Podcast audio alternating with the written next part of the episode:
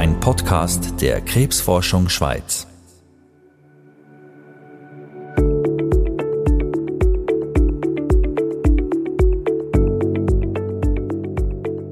Ja, ich würde jetzt mal sagen, ich fühle mich geheilt.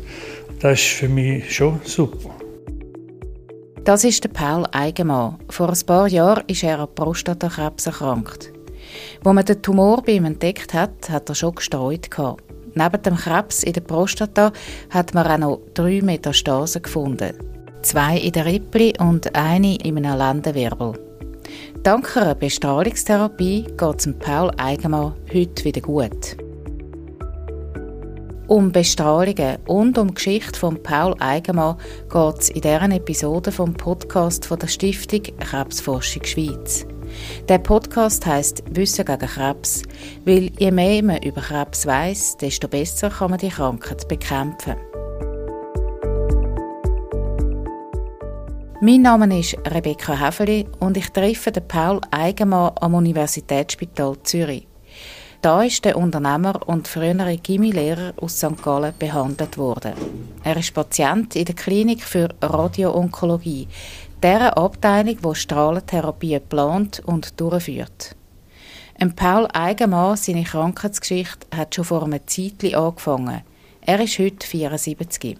Ja, ich habe mich widerwillig überreden lassen, dass ich mal eine Vorsorgeuntersuchung machen sollte, nachdem ich dann 65 vorbei war. Und bei dieser Vorsorgeuntersuchung hat man alle die Blutwerte genommen und so weiter. Und dann hat man halt dort einen hohen PSA-Wert festgestellt. Der PSA-Wert kann einen Hinweis geben auf Prostatakrebs. Ich habe dann auch eine Biopsie gemacht und dann ist da schon klar gewesen, dass es Krebs ist. Und ja, ich bin verschrocken, aber ich habe nicht, nicht den Mut verloren oder bin verzweifelt. Ich habe natürlich gehofft, dass man etwas machen kann. Nach dem ersten Schrecken hat sich der Paul Eigenmann nicht so große Sorgen gemacht. Man hat ihm geraten, zuerst mal abzuwarten und den PSA-Wert regelmäßig zu kontrollieren. Der Wert ist dann auch lang unauffällig gewesen. Ein paar Jahre ist er immer etwa gleich geblieben. Bis im November 19, da hat er angefangen zu steigen und als er dann in der nächsten Sekunde ziemlich hoch war, hat man dann nicht ins Spital oder wegen der Pandemie. Und dann habe ich halt sofort für die Pandemie abgewartet und dann habe ich mich im Universitätsspital gemeldet, nachdem ich überall geschaut habe, was überall gemacht wird. Am Universitätsspital Zürich hat man verschiedene Untersuchungen durchgeführt. Dabei hat sich bestätigt, dass der Paul Eigenmann schon Metastasen hat. Metastase, das hat früher praktisch immer geheissen, dass ein Krebs nicht heilbar ist. Heute ist das nicht mehr so. Die Chancen auf eine Heilung sind stark gestiegen. Einer der Forscher, der auf dem Gebiet der Bestrahlungen Forschungsprojekte durchführt, ist der Matthias Guckenberger. Er ist der Direktor der Klinik für Radioonkologie am Unispital Zürich. Seine Forschung wird von der Krebsforschung Schweiz unterstützt. Der Matthias Guckenberger sagt, eine Heilung wäre früher in der Situation von Paul Eigenmann praktisch undenkbar gewesen. Der Patient der hatte die Diagnose eines Prostatakrebs und gleichzeitig hat man leider in der Bildgebung drei Absiedlungen in den Knochen gesehen. Und früher hätte man gesagt, dort würde man Medikamente geben, die den Krebs für viele Jahre zwar im Griff halten können, aber nie wegbekommen. Heute ist es aber nicht mehr so schwarz-weiß. Heute gibt es, wenn eine Patientin oder ein Patient nur wenig Metastasen hat, je nach Krebsart und je nach Ausdehnung der Tumoren ganz neue Möglichkeiten und Chancen. Eine ist, wie beim Paul Eigenmann, die Bestrahlung. Und wir haben uns dann dafür entschieden, hier eine lokale Bestrahlung sowohl des Tumors in der Prostata als auch der Metastasen in dem Knochen durchzuführen. Der PSA-Wert als Marker für die Aktivität der Erkrankung ist danach deutlich abgesunken, ist seit über einem Jahr stabil und der Patient hat seitdem eigentlich keine aktive Erkrankung und wir hoffen, dass er auch nie wieder auftritt.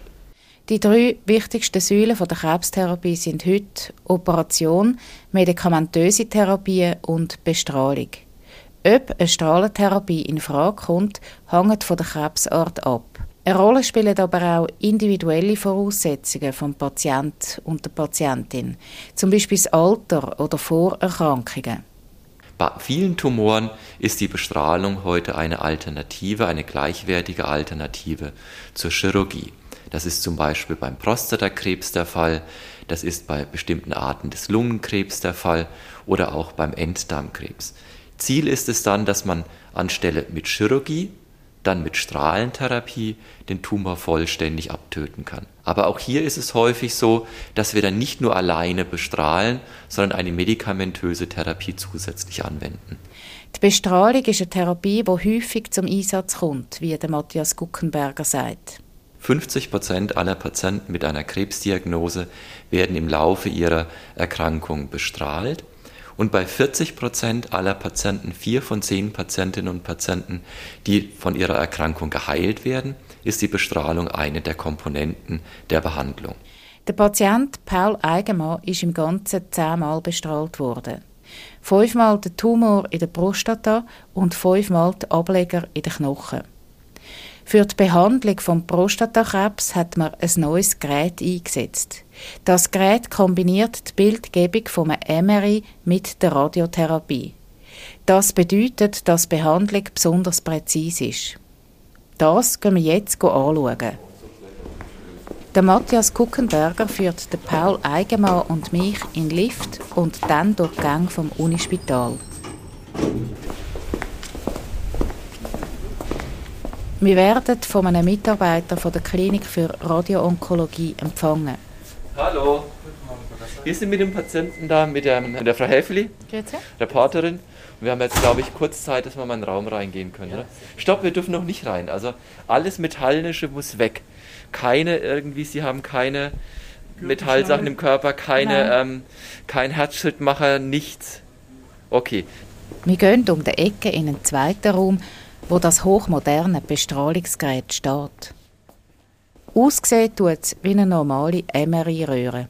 Wo wir wieder draußen sind und im Forum stehen, erklärt der Matthias Guckenberger, was da innen passiert.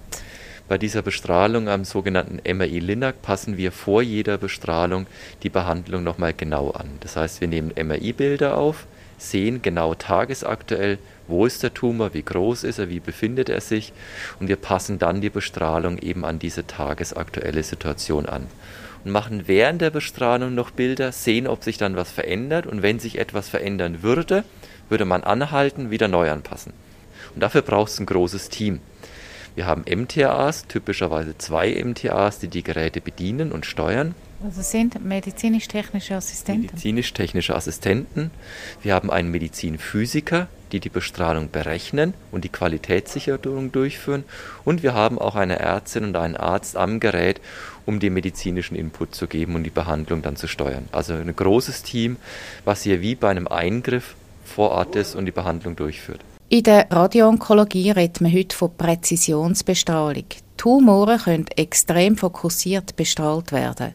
Früher musste man aufgrund technischer Limitationen die Bestrahlung sehr breitflächig, sehr großvolumig anwenden. Man konnte gar nicht sehen, wo der Tumor eigentlich genau sitzt und konnte die Strahlung auch nicht fokussieren. Heute können wir, wie auch ein Künstler eine Skulptur anfertigt, die Röntgenstrahlen bis auf den Submillimeter an die eigentlichen Tumor anformen. Das heißt, eine sehr fokussierte, eine sehr gezielte Behandlung durchführen und damit das umliegende Gewebe fast vollständig oder weitgehend vor der Bestrahlung schonen. Diese Fortschritte führen zu Erfolg, wo früher unmöglich gewesen wären. Tumore werden kleiner oder verschwinden ganz. Wie viel mal bestrahlt werden muss, ist in jedem Einzelfall anders. Viele Tumore behandeln wir heute nur noch mit einer einzigen Behandlung, mit einer einzigen Behandlungssitzung. Das nennen wir dann Radiochirurgie. Zum Beispiel ein Tumor im Gehirn, eine Absiedlung. Der Patient kommt zu einer Aufnahme zu uns, eine CT, eine MRI-Aufnahme. Das ist ein erster Termin. Danach ist eine Woche Pause. Wir planen die Behandlung. Und dann kommt der Patient lediglich für eine einmalige Bestrahlung, die etwa eine halbe Stunde dauert. Und dann ist die Behandlung abgeschlossen. Der Tumor ist dann abgetötet. Es gibt aber auch Behandlungen, die sind länger, wo sich die Behandlung entweder über eine Woche bis zu maximal sieben bis acht Wochen hinstreckt und der Patient in dieser Zeit werktäglich Montag bis Freitag zu einer solchen ambulanten Behandlungssitzung kommen muss. Die Radioonkologie ist eine Disziplin, die sich in den letzten Jahren extrem weiterentwickelt hat. Die Forschung hat dazu beigetragen. Das bedeutet für Patientinnen und Patienten auch, dass Nebenwirkungen haben können reduziert werden Im Zusammenhang mit Bestrahlungen sind damals Schauergeschichten erzählt worden. Sie haben ja vielleicht früher gehört, dass eine Bestrahlung die Haut verbrannt. Das war so eine häufige Beschreibung. Das ist heute praktisch nicht mehr der Fall, weil man durch die hochenergetischen Röntgenstrahlen die Haut praktisch vollständig oder sehr weit schonen kann. Der Paul Eigenmann erzählt, schlimmst am Bestrahlen sei für ihn gewesen, dass er in der Emery-Röhre ziemlich lang ganz ruhig liegen.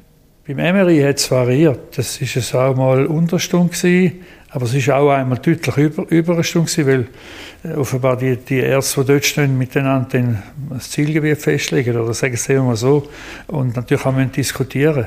Von der Behandlung hat er im Moment von der Bestrahlung nichts gemerkt. Aber ein Zeitchen nachher hat er als Nebenwirkung einen starken Harmdrang verspürt. Der Arzt Matthias Guckenberger sagt, Nebenwirkungen seien sehr von der individuellen Behandlung abhängig.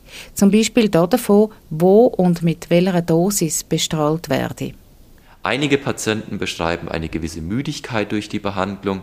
Sie müssen in ein Krankenhaus reingehen, sie müssen dort behandelt werden. Das ist eine psychische, auch eine körperliche Belastung.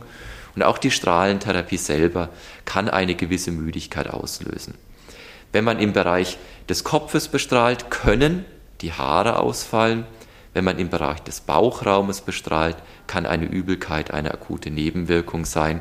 Wenn man im Becken bestrahlt, kann zum Beispiel ein Brennen beim Wasserlassen eine akute Nebenwirkung sein. Das sind so die häufigsten Nebenwirkungen, die Patientinnen und Patienten beschreiben, wenn ich mit ihnen eine Behandlung letztendlich durchgehe und mit ihnen diese Behandlung gestalte. Der Paul Eigenmann fühlt sich heute gut. Der PSA-Wert, der die Aktivität vom Prostatakrebs anzeigt, wird weiterhin engmaschig kontrolliert. Im Moment ist er stabil. Ich fühle mich insbesondere seelisch nicht mehr belastet durch das, ich sage jetzt mal, Damoklesschwert, das da äh, gehangen ist vorher, oder? Mit, mit einem Krebs, der so gerne Ableger gebildet hat. Das ist bei mir völlig weg aus, aus meinem Gefühl. Prostatakrebs ist nicht mehr in meinen Gedanken. Ich kann, als ich geimpft habe gegen Covid, hat man eine Vorerkrankung angeben, ist mir dann nicht mehr in den Sinn gekommen. Also das ist, mein Unterbewusstsein sagt, dass da muss ich nicht mehr zu fest denken oder gar nicht mehr. Und das tut mich eigentlich noch, noch befreiender als nur jetzt Fakten wissen und, und dass der PSA-Wert so und ist und abgegangen ist, dass ich von meiner Seele nicht mehr belästigt werde mit dem Prostatakrebs. Das ist für mich schon super. Und der Matthias Guckenberger forscht weiter, damit es in Zukunft noch fokussiertere und noch präzisere Radiotherapie gibt.